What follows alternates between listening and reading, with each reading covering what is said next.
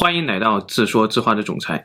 四个月前，日本爆出了一条新闻，说是封印着九尾狐的杀生石突然碎了。九尾狐这可是非常厉害的妖怪啊！据说八百多年前，日本十二万大军围攻九尾狐，最终是靠鉴真和尚留下来的法剑，才将它彻底封印，变成了杀生石。这个故事我们原来分享过。现在杀生石破了，而鉴真和尚的名字呢，也突然被网友们想了起来。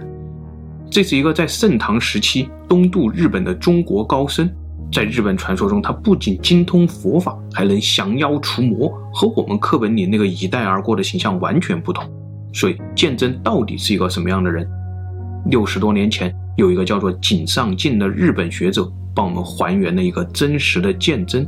今天，我们就来聊聊这个故事。公元七百四十八年。十月的海水格外冰冷，海面上没有一丝风，海船已经在蜀峰山下停了一个月。这大概是舟山附近的一座孤岛吧。这天清晨，朝霞照了过来，日本僧人普照走出了船舱，大和尚鉴真也站在船头。鉴真说自己昨晚做了一个梦，梦见三个官人，一个穿着红衣服，两个穿着绿衣服，站在岸上和我们告别，想必这是护国神官在为我们送行。这次渡海一定能够成功。果然，没过多久就起风了，但船家却好像在嘀咕：奇了怪了，十月里都是逆风，怎么突然吹起了南风？不管了，风是往北吹的，不是正好去日本吗？船家决定起航。到了中午，已经看不见陆地了。鉴真一行闯入了东海，也就闯入了地狱之门。东海为什么是地狱之门？因为想当年，日本第一批遣唐使抵达长安，唐太宗一高兴，就跟身边的新州刺史说：“你也替朕去送一趟日本人吧。”被皇帝钦点肥差，刺史恨不得明天就走啊。但看看日本大使，他好像欲言又止，有什么非常难办的事情一样。果然，直到两年以后，刺史才返回长安。四艘海船出发，五百多人，只有他一个人回来了。他在大海上漂了好几个月。回来以后就说自己在东海上见到了地狱之门，门上有翠绿色的烟火，门里传来古风炉燃烧的声音、钢铁捶打的声音，还有各种活人嚎叫的声音。此时讲的大家头皮发麻。从那以后，唐朝就再也没有送日本人回国的习惯了。而日本那边呢，两百多年来也只派出过十六次遣唐使，每次四艘海船能到一艘就算成功。而四艘全到的两百多年前只有两次，这就是恐怖的地狱之门。而鉴真的船只呢，不到遣唐使大船的一半大小，却这样闯了进去。一下午风平浪静，但到了黄昏的时候，海风突然变得越来越急，眼看着海水变成了墨汁一样的颜色，脚下的海潮也变成了巨浪，船只一会儿被掀到山顶，一会儿又被扔下谷底。载着七十多人的海船不过是一片木头而已，船里的人又慌又晕。大和尚祥彦坐在最前头，领着大家一起唱念观音经。诵经声被海浪声掩盖，还能听见船家吼叫的声音。他在说：“船都要沉了，还要经书干什么？赶快把货物全部扔掉。”再看那边，原来日本僧人普照正死死地护住装经书的箱子，箱子上摆放着战香笼。船家想要先扔香笼，再扔经书，但就在这个时候呢，狂风暴雨中突然传来一个声音：“不准扔！”那声音分明是从漆黑的夜空中传来的，“不准扔！”又是第二声，船家好像被什么东西击中一样，连同香笼一起滚倒在船舱里面。到了午夜，风浪还没有减弱。但船家却说：“不必怕了，你们看，船头有两个巨人武士，船尾也有两个。而僧人们，你看看我，我看看你，船家指的地方分明什么东西都没有啊。”但想到鉴真师傅的那个梦，也算是安心了。船只就这样在狂风中漂泊，而鉴真他们为什么一定要去日本呢？时间回到十五年前，日本奈良的圆心寺。老和尚龙尊把两个被选中的弟子叫到了庭院当中，一个叫做荣瑞，一个叫做普照。荣瑞身材魁梧，懒得刮胡子，看上去像一个四十来岁的武士，但事实上只有三十岁。普照长得瘦小，比荣瑞小两岁。那就去吧。荣瑞几乎用一种不屑的口吻答应了下来，而普照则支支吾吾，还问了一句：“去唐国要学什么？”老和尚说：“学戒律，再请一位传戒师来日本实行戒律。”原来一百多年前，圣德皇太子在日本推崇佛教，搞了一个十七条宪法，等于就变相规定了当和尚不用交税。于是老百姓们纷纷出家，自己把头一剃，就算是皈依了。这样一百多年下来呢，日本的僧人吃肉、喝酒、赌博、斗殴、放高利贷，那是样样精通，朝廷根本管不住。再这样下去，怕是要完。所以日本当时急需从中国请一位精通戒律的高僧。来日本帮他们整顿宗教事务，因此呢，荣瑞和普照就被选中了，带着这项任务坐上了遣唐使的大船。这里补充一点，本来遣唐使之前还有五波遣隋使，他们走的是北线，通过对马海峡、朝鲜半岛、山东半岛一路蛙跳过来，成功率几乎是百分之百。但唐朝的时候呢，新罗国崛起，就阻断了这条北线，于是荣瑞他们呢就只能勇闯南线。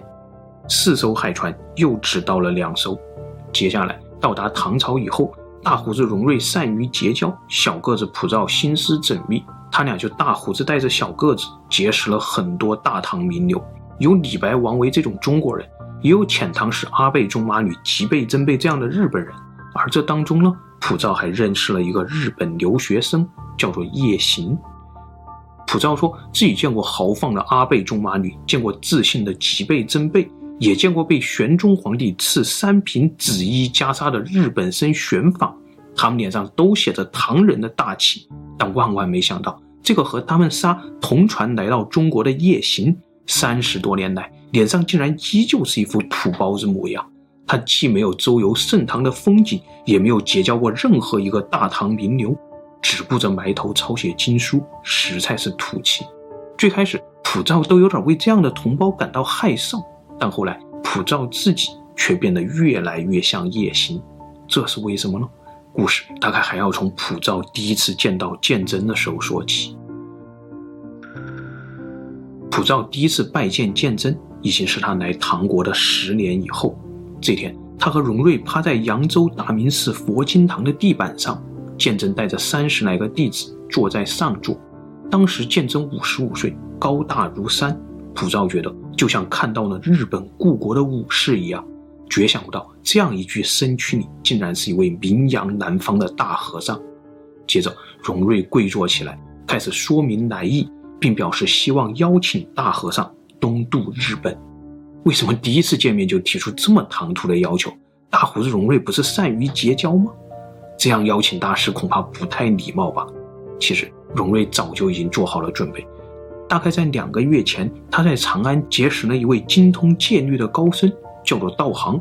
当时荣瑞就想邀请道行东渡日本，但道行听了直摇头，说自己不过是一粒沙，要请大和尚就要请像鉴真那样的人物。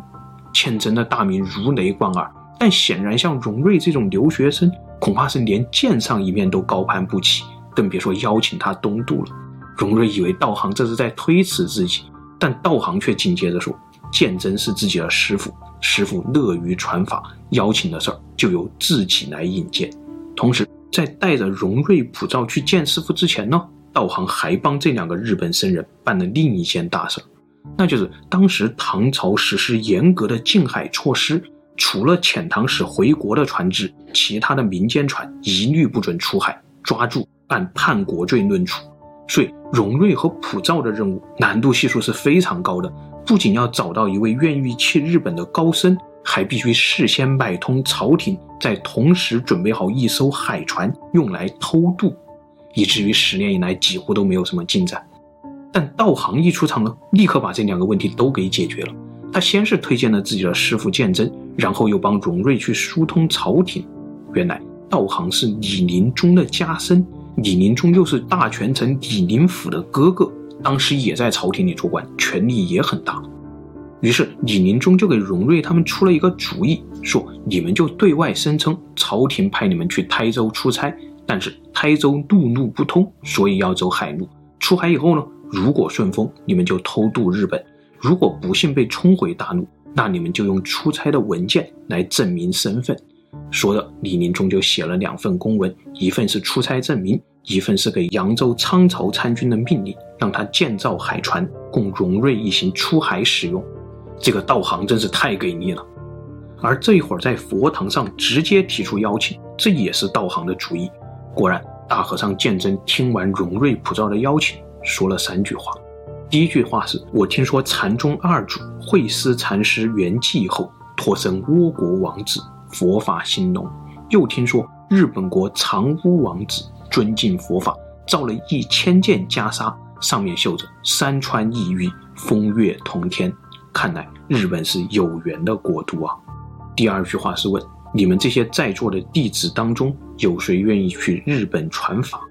弟子们当然知道渡海的风险，一时之间佛堂里安静的可怕。过了好久，大弟子祥彦才说：“师父，太危险了！我听说一百个人渡海，只有一个人可以存活。另外，《涅槃经》上不也说，不得人身，如何能学习佛法？不生在中国，如何能遇见佛法？”祥彦说完，所有的弟子都低下了头，气氛尴尬的可怕。但就在这个时候了，普照却听见大和尚说了第三句话：“为了传法，还在乎生命吗？既然你们都不去，那我去好了。”不一会儿，又听见大弟子祥彦说：“师傅要去，我也一定跟随。”然后鉴真开始叫弟子的名字，叫了二十一个，就不再叫了。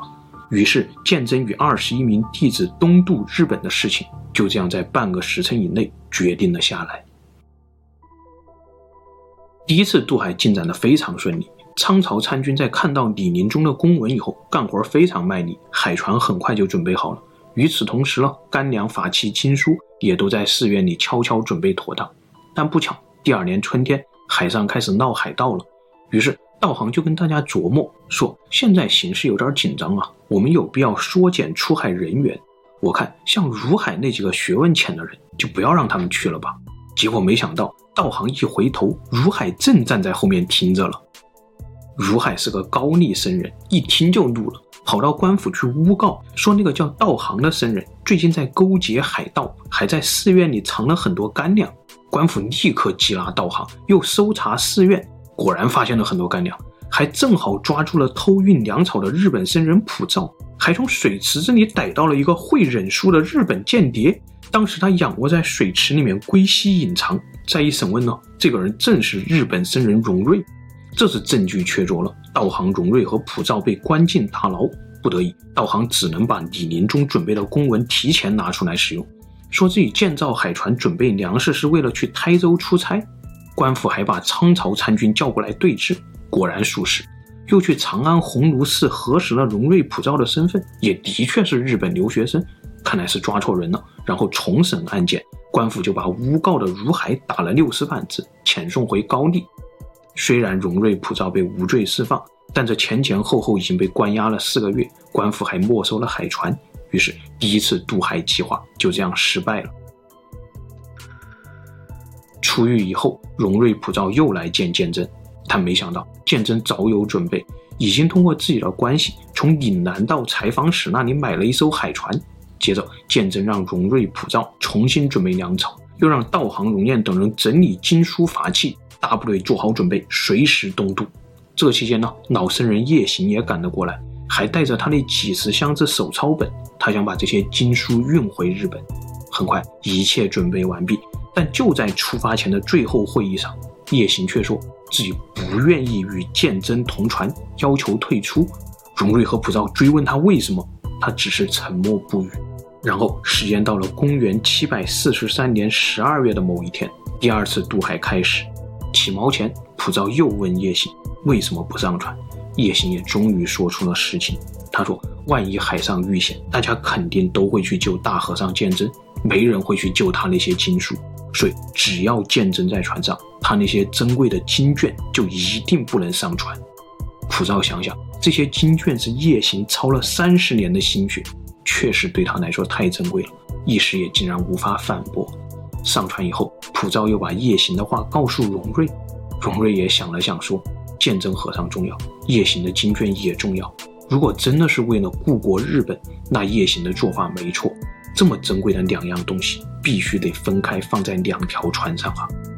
果然，夜行的预感没错。起航以后，还没走出长江，在江苏太仓，船只就被礁石击穿了底板，船舱进水，所有人不得不在沙洲上靠岸修船。当时是一月，海水的冰冷可想而知。修好船以后再出海，风浪直接把他们拍到了今天的马鞍列岛，又是靠岸修船等顺风。等了一个多月以后，好不容易来顺风了，但仅仅航行到今天的渠山列岛那一带，海船就不堪重负，触礁断成了两截，很多粮草、金券、法器都被海浪冲走了。一船人一共一百八十五人被困在孤岛上，这当中除了僧人、船工以外，还有八十五个是各种工匠。所以鉴真东渡和玄奘西游是真的不一样啊！玄奘是一个人偷渡。而鉴真呢，是带着一家上市公司偷渡，难度可想而知。就这样，一百八十五人在荒岛上断粮五天以后，被巡防海岸的官兵发现，救回了宁波，安置在宁波阿育王寺当中。第二次渡海失败。宁波佛法昌盛，鉴真在这里备受尊敬，于是他就将计就计，很快又制定了一个新的渡海计划。那就是表面上鉴真在阿育王寺不断的举行法会，让弟子们忙得团团转，而暗地里呢，又让荣瑞一行人开始准备海船和物资，准备从宁波伺机出海。结果没想到，鉴真的名气实在太大了，一下子杭州、湖州、宣州各个地方的僧团信众都来了，人多口杂。到了第二年，事情竟然败露了，荣瑞被宁波僧团举报说，这个日本妖僧诱骗大和尚鉴真东渡日本。县尉不敢怠慢，立刻逮捕荣瑞，还用枷锁锁住，要押送长安去审判。但荣瑞真的是不简单呐、他走到杭州的时候得了重病，治了好久都治不好。押送的人眼看着他已经断气了，就把他给放了。而事实上呢，荣瑞又在用忍术装死，被放掉以后，就悄悄从杭州逃回了宁波。看到荣瑞归来，鉴真很高兴，于是立即又制定了第四次渡海计划。这次他让几个贴身弟子先去福州，在那边重新摆船，准备粮草，然后自己再带着大部队前往福州，从那边出海。计划实施得很顺利。不久以后，鉴真的大部队就拜别阿育王寺，朝着福州出发。但走到接近温州的时候呢，突然有个采访使拦住了他们。采访使说：“大和尚，您扬州的弟子林佑很担心您的安危啊，已经向官府报案。”现在各州县都在找您，您就跟我们回去吧。就这样，第四次渡海计划也破产了。回到扬州以后，鉴真还被特殊照顾。淮南道采访时要求寺里的三纲负责监视鉴真，禁止他再出国。那个叫做林佑的弟子呢，则每天站在鉴真门口谢罪，从晚上八点一直站到凌晨四点，站了六十天，鉴真才原谅了他。经过这么多事儿。鉴真再也没有提过出海的事情了。荣瑞和普照一时也摸不着鉴真的想法。住了几个月以后，他俩就来向鉴真告别。鉴真沉吟了一阵子以后说：“也好，但你们俩可以随时再来。”好一句“随时再来”！荣瑞、普照立刻就懂了。大和尚这是想用时间冲淡一切，当人们不再把鉴真和东渡联系在一起的时候，就是他们可以再回来的时候。四年以后，风头渐渐过去了。荣瑞普照再次回到扬州，见到了鉴真。大和尚没有多话，再次拿出巨款，让他们按照第二次渡海的规格，重新置办海船、物资，还有金券和法器。这一次的地下工作进行得很顺利。荣瑞在星河准备了一艘快船。星河是古代瓜州通往长江的一条秘密水道，官府在这里的看管并不严密。事情筹备到九成的时候呢，普照又去找叶行，提出先带走一部分他的金券。叶行笑而不语。普照又磨了三天，叶行始终不答应。但就在临走前呢，叶行叫出了普照。他坐在堆满金券的房间里面说：“太迟了，金券也好，经典也好，现在日本最需要的就是这些一字不误的抄写本了。你说的有道理，先运一批回国，风险会更小。”然后叶行把两口装满金券的箱子托付给了普照，又说：“箱子交给你，只因为你昨天晚上说过，万一海船遇难，不得不抛弃货物的时候，你本人愿意代替经书跳海。”夜行的话像是托付，又像是威胁。这次出海是第五次渡海计划，故事就接上了我们最开始的那场风暴。当船家想要丢弃箱子的时候，普照为什么会死死的护住经卷？因为那正是夜行的嘱托啊！回到东海上的那场风暴，大海平静下来以后呢，船只已经彻底失去了方向。船家说，似乎在往日本相反的方向漂流。但这个时候，谁也不再奢求能到达日本了。不管是什么地方，只要能平安登陆就好。船只漂了三天，漂过了蛇海，海面上布满着密密麻麻的长蛇，闪着各种颜色，小的一两米，大的三四米。又漂了三天，漂过了飞鱼海，手肘大小的飞鱼跃出海面，几乎把整个天空铺满。接着是飞鸟海，和人一样大的飞鸟纷纷降落到船只上，船只都快要沉了。而如果你去推这些大鸟了，它们不但不下船，还会反过来啄你。僧人们每天都只在中午之前吃一顿饭，普照分给大家几粒生米，大家就细细咀嚼，算是一天的伙食。船上已经断水了，有僧人实在渴得忍不住，就去喝海水。但喝完海水以后，很快就会腹胀得要死，所有人都快熬不住了。但就在这个时候，海面当中突然出现了四条金色的鱼。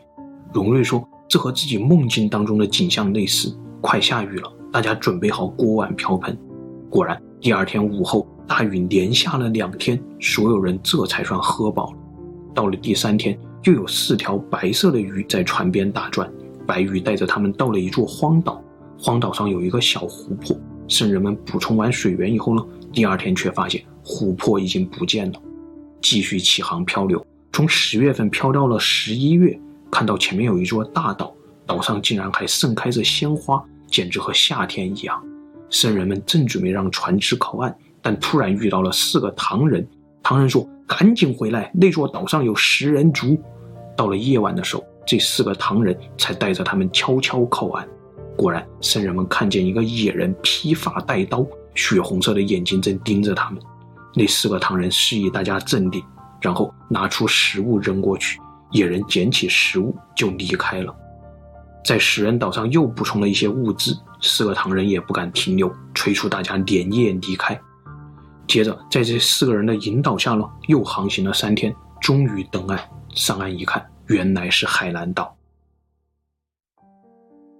当时，海南岛被显太夫人的后裔实际控制。虽然他们也接受唐朝的郡县制管理，但从鉴真的记录里面，我们可以看出，海南岛上的领主都是相当独立的。他们都姓冯，都是显太夫人的后裔。如果往上刨，他们可能是从《山海经》的时代。就开始航海的羽人后裔。至于这个显太夫人的故事，我们后面有机会再专门说。总之，鉴真眼前的海南岛是相当富裕的，而且是国际化的海港。三亚的港口里堆满了南洋各国的特产。万宁的城市外有波斯村，房屋一片连一片，南北要走三天，东西要走五天。这里的领主叫做冯若芳。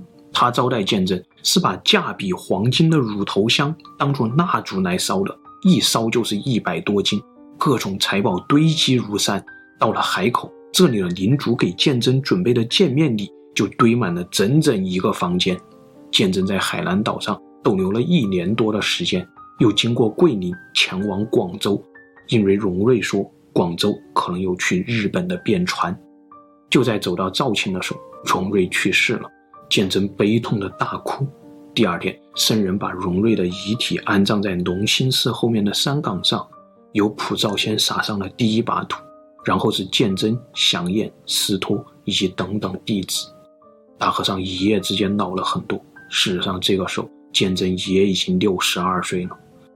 到了广州以后，鉴真看到珠江里停满了婆罗门船、波斯船、昆仑船，每一艘船都是吃水二三十米深。这可都是一等一的海船呐、有去狮子国的，有去大食国的，还有去唐古国的，又有白蛮、赤蛮各种肤色的船工，但偏偏没有一艘船是去日本的。各种肤色的船工们也都没有听说过日本国的名字。这期间，鉴真不知道是真想还是假装，甚至对外宣称自己要去天竺国求法，但很可能他是在试探当地官员的反应。果然，采访时还是让人监视鉴真，不准他出国。看来广州也走不了了。于是鉴真一行离开广州，继续北上。走到江西吉安的时候，大弟子祥彦突然问师韬：“大和尚睡了吗？”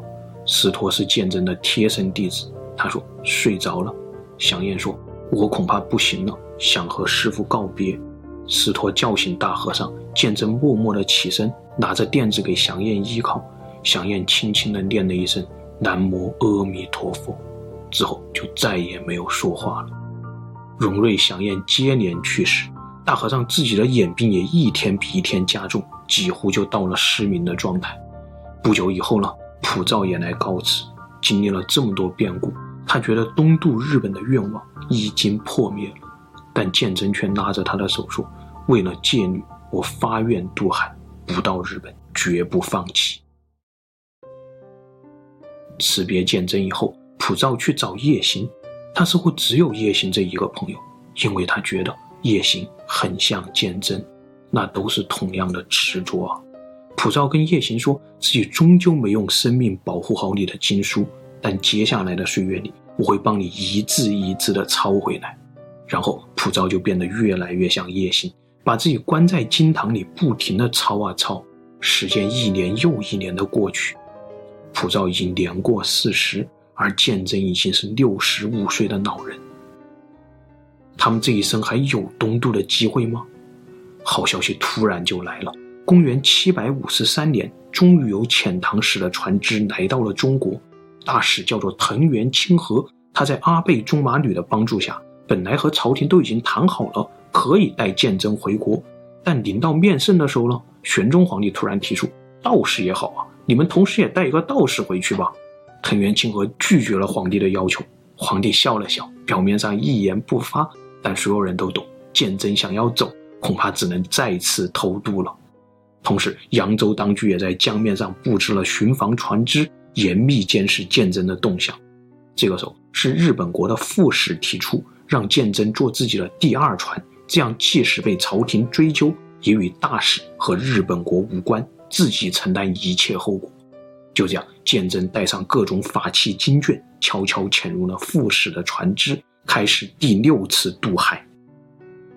这个时候，普照也帮叶行把经书补抄完毕，叶行也带着他那几十箱子手抄经，坐上了大使的首船，和阿倍仲麻吕坐在一起。就像四十年前他俩一同来中国的时候一样，突然普照发现叶行脸上那种纠结不清的神情消失了，眉宇间流露出来的自信和阿倍仲麻吕一样。普照登上了鉴真的第二船，后面的两艘船是吉备真备在殿后。出发以后呢，还是一样走走停停，在大陆沿岸等待顺风。每次靠岸，叶行总是不跟其他人一样上岸游览。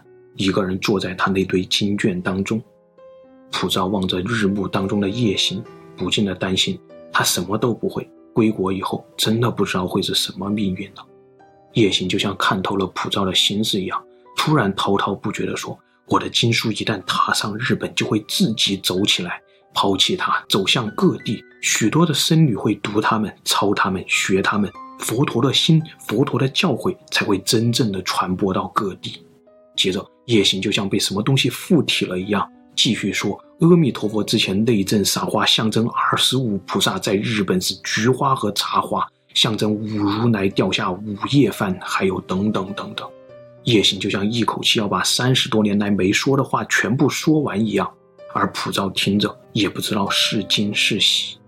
再次起锚，四艘船闯入东海，也就闯入了地狱之门，然后彼此思念。后来，只有鉴真的第二船和吉备真备的第三船抵达日本。很久以后，普照才得到消息，第一船遇难，漂流到了越南，被土人袭击。生还者名单当中并没有叶行。来到日本，天皇用鲜花瓣和无数僧众的头顶迎接鉴真，这是佛教最高的礼仪。从港口到京城四百多公里，鉴真大师的脚上。不染一丝尘土，天皇赐鉴真传灯法师称号，这也是来自古印度的典故，叫做一灯传万灯。接着，天皇登台，以鉴真为师，授菩萨戒，皇后、太后、诸皇子也都依次登台受戒。有日本僧人不满，他们认为鉴真以三师七证受戒，等于只有鉴真才能审批日本僧人的身份，这不符合教义。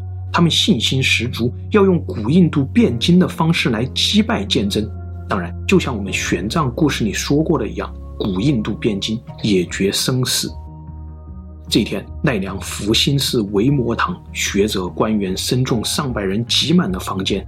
那边是日本真言宗的显景法师，法师真真有名。真言宗又以掌握大量艰涩的密宗经典而闻名。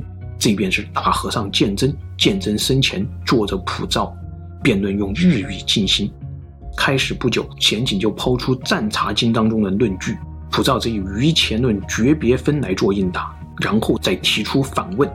贤景无法作答，普照再问，贤景身后的九位法师也都无人应答。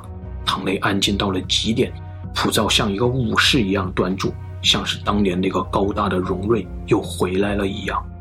辩论结束，鉴真示意不必自裁，然后贤景等八十多个僧人放弃了旧戒，遵从新戒。后来贤景还继任了鉴真大僧都的官职。相当于管理全国宗教事务的总长官。几年以后呢，天皇再赐给鉴真一块亲王宅地，供鉴真营造寺院。这座寺院就是今天的唐招提寺，由鉴真当年带去的唐朝工匠设计，是目前世界上存世不多的唐代建筑之一，也是日本国宝。在招提寺快要完工的时候呢，普照想起了长安九街十二区，路边有榆树。当年在树下初见夜行，他满脸土包子气，和盛唐的风景格格不入。而今天呢，普照打算在招提寺内也种满榆树，一棵一棵的亲手种植，就像当年一字一句抄写经书的夜行一样。第二年，遣渤海国使来拜访普照，说渤海国有一个老僧人，让自己把这两口大箱子转交给普照，不知道里面装的是何物。普照拆开箱子，原来是一对鴟尾之盟，这是寺庙顶端的装饰，传说是大海中鲸鱼的尾巴，可以用来镇压火邪，防止火灾。但是谁会送这么奇怪的礼物呢？也许是夜行吧。一九九五年，日本阪神大地震，很多现代建筑纷纷倒塌，而一千二百岁的唐招提寺金堂却屹立不倒。到了两千年，日本官方决定维修这座金堂，维修方法特别大胆，就像我们前面节目里说过的一样，中国古建筑都是一个骑在地平上的巨型手办，所以唐招提寺也不例外。因此，日本人就决定把唐招提寺的金堂全部拆掉，然后重新组装。拆下来以后才发现，房顶上那两只鴟尾之鉾，有一只真的是一千二百多年前的古董。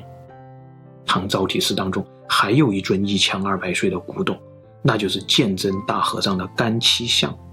这是鉴真作画时候的样子。史书上记载，鉴真在日本传法十年以后，在七十六岁这一年便向西方作画。作画后三天，头顶还有温度。这期间，众弟子就按照鉴真的模样制作了这具干漆像。一千两百多年来，它一直是日本的国宝。一九八零年四月，这尊干漆像代表着鉴真在阔别中国一千二百二十七年以后，重新回到扬州。当时有人说：“一灯传万灯，不是光明战胜了黑暗，而是光明点亮了黑暗，包容了黑暗，就像爱与恨的关系一样。”而传灯法师鉴真，就是那个用一生的执着点燃黑暗的第一盏灯。好了，今天的故事就分享到这里，谢谢大家。最后，妇人说：“鉴真作画，那干气象会不会真的是他的肉身呢？”